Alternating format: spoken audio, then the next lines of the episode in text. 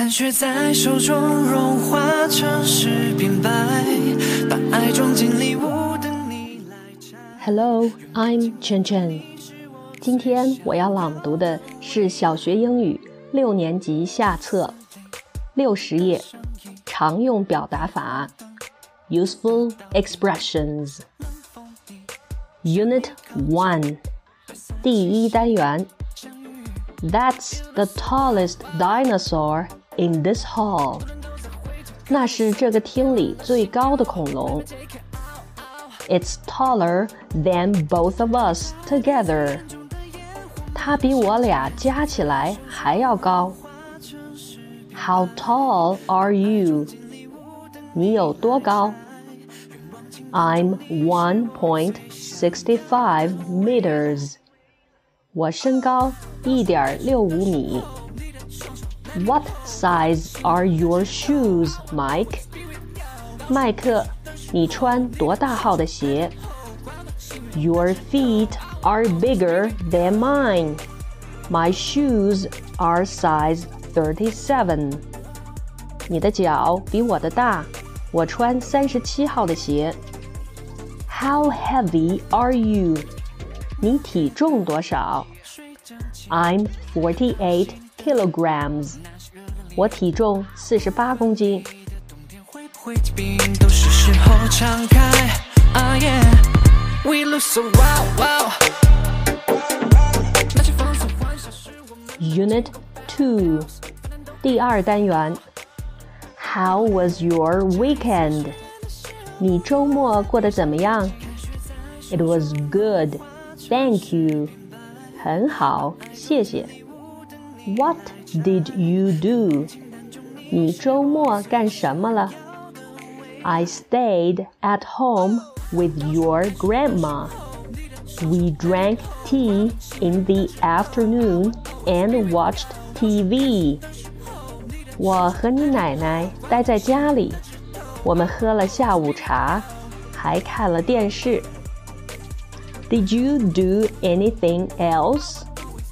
你还做了其他什么事儿吗？Yes, I cleaned my room and washed my clothes. 是的，我打扫了房间，还洗了衣服。I want to buy the new film magazine. 我想买期新的电影杂志。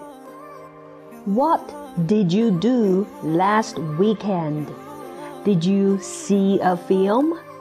你上周末干什么了？你看电影了吗？No, I had a cold. I stayed at home all weekend and slept. 没有，我感冒了，整个周末都待在家里睡觉。把爱装进礼物等你来拆。愿望清单中你是我最想要的未来。 Unit Three，第三单元，What happened？怎么了？Are you all right? all right？你还好吧？I'm okay now. now。我现在没事儿了。Where did you go? go？你去哪儿了？It looks like a mule. mule。它看起来像头骡子。Did you go to Turpan？你们去吐鲁番了吗？Yes, we did. 是的，去了。How did you go there?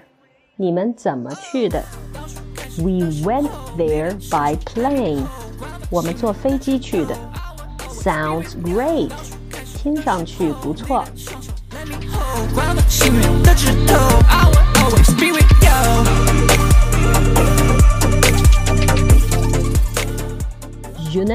Four，第四单元。There was no library in my old school。我以前的学校里没有图书馆。Tell us about your school, please。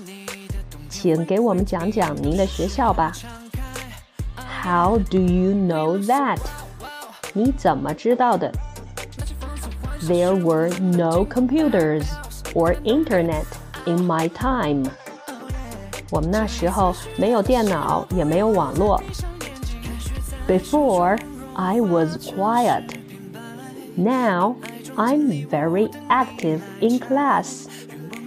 以前我很安静，现在我在课堂上很活跃。I was short, so I couldn't ride my bike well. Now I go cycling every day. 我以前个子小，自行车骑得不好，现在我天天骑车。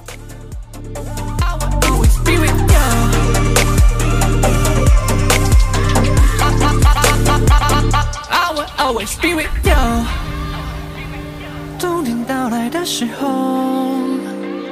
I will always be with you. Always be with you.